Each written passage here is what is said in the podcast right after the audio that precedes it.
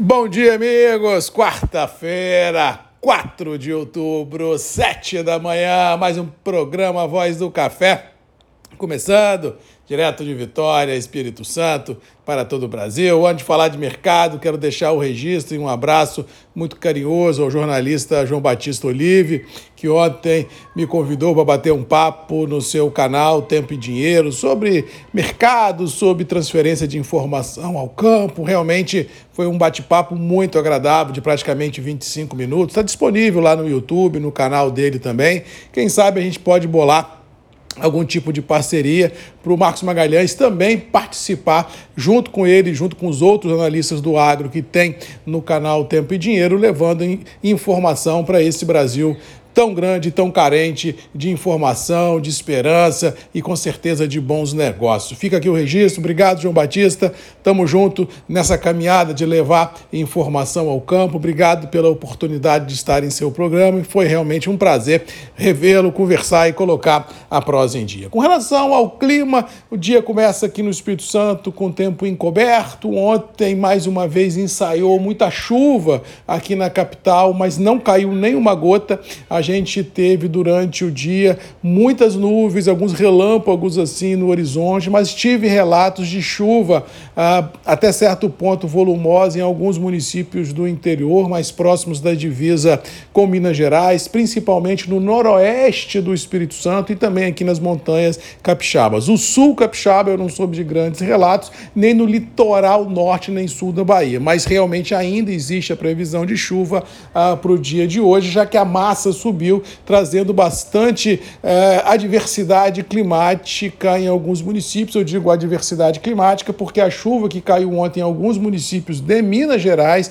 da Zona da Mata, ah, realmente trouxe muito mais complicação do que esperança. Muito vento, granizo, trazendo dor de cabeça a campo e a cidade na região ali de Lajinha, de Mutum, de Caratinga, do nosso Manhuaçu. Ou seja, realmente os relatos que tive da região foi que a chuva caiu de forma localizada em alguns municípios. Essa chuva caiu de forma muito forte em alguns municípios e em outros não caiu chuva nenhuma. Ou seja, a tendência para o outubro foi que disse ontem, inclusive no programa do João Batista Olive é que vamos ter em outubro chuva no cinturão produtivo? Sim, mas de forma irregular e, como diz outro, sem ter a previsibilidade do volume pluviométrico. Ou seja, pode chover muito no município, não chover no outro, e isso, se nós olharmos o macro da região produtora, ele traz muito mais apreensão do que felicidade. Vamos torcer por uma regularidade maior da chuva, vamos torcer para que ela venha de forma mansa,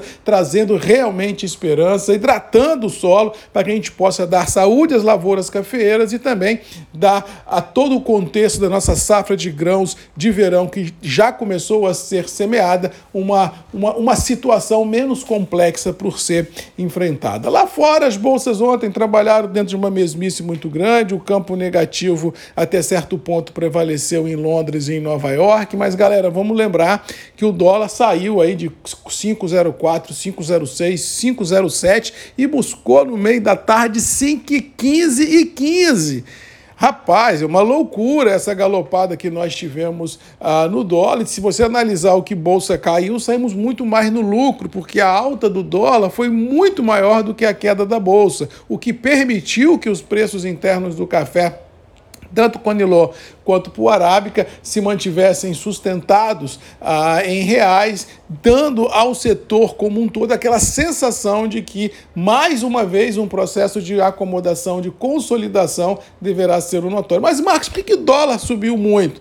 Uma conjugação de fatores, mas o principal deles ah, foi dados da economia americana, mostrando uma economia um pouco mais forte ah, do que necessária, a percepção clara de que o Banco Central americano, o Federal Reserve, continuará a subir taxa de juros de forma firme nas duas, três, talvez quatro reuniões à frente, até que os dados econômicos sejam a, a mais ficarem mais tranquilos e isso faz com que os mercados de renda variável fiquem realmente reféns ah, de notícias boas. A prova cabal foi que os mercados financeiros literalmente derreteram, o câmbio subiu e as commodities agrícolas cederam um pouquinho cederam, mas muito menos do que o mercado financeiro cedeu. O que vale a teoria do que venho falando aqui já há algumas semanas, de que se o mundo passar por uma turbulência financeira, todos os ativos serão impactados. Porém, os ativos agrícolas serão menos impactados porque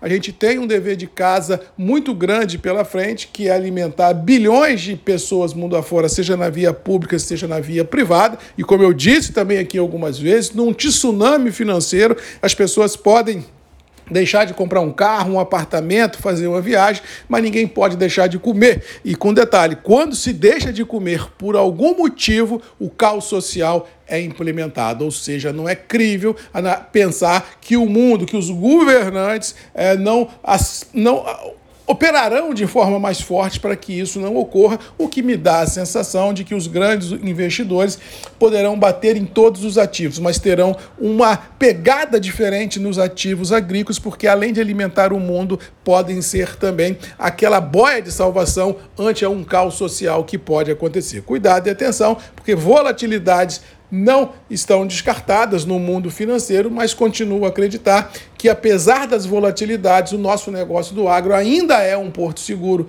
para se alocar recursos, para estar nesse momento de tantas perguntas e poucas respostas nessa economia globalizada. No mais, vamos ficando por aqui, desejando a todos uma boa quarta-feira.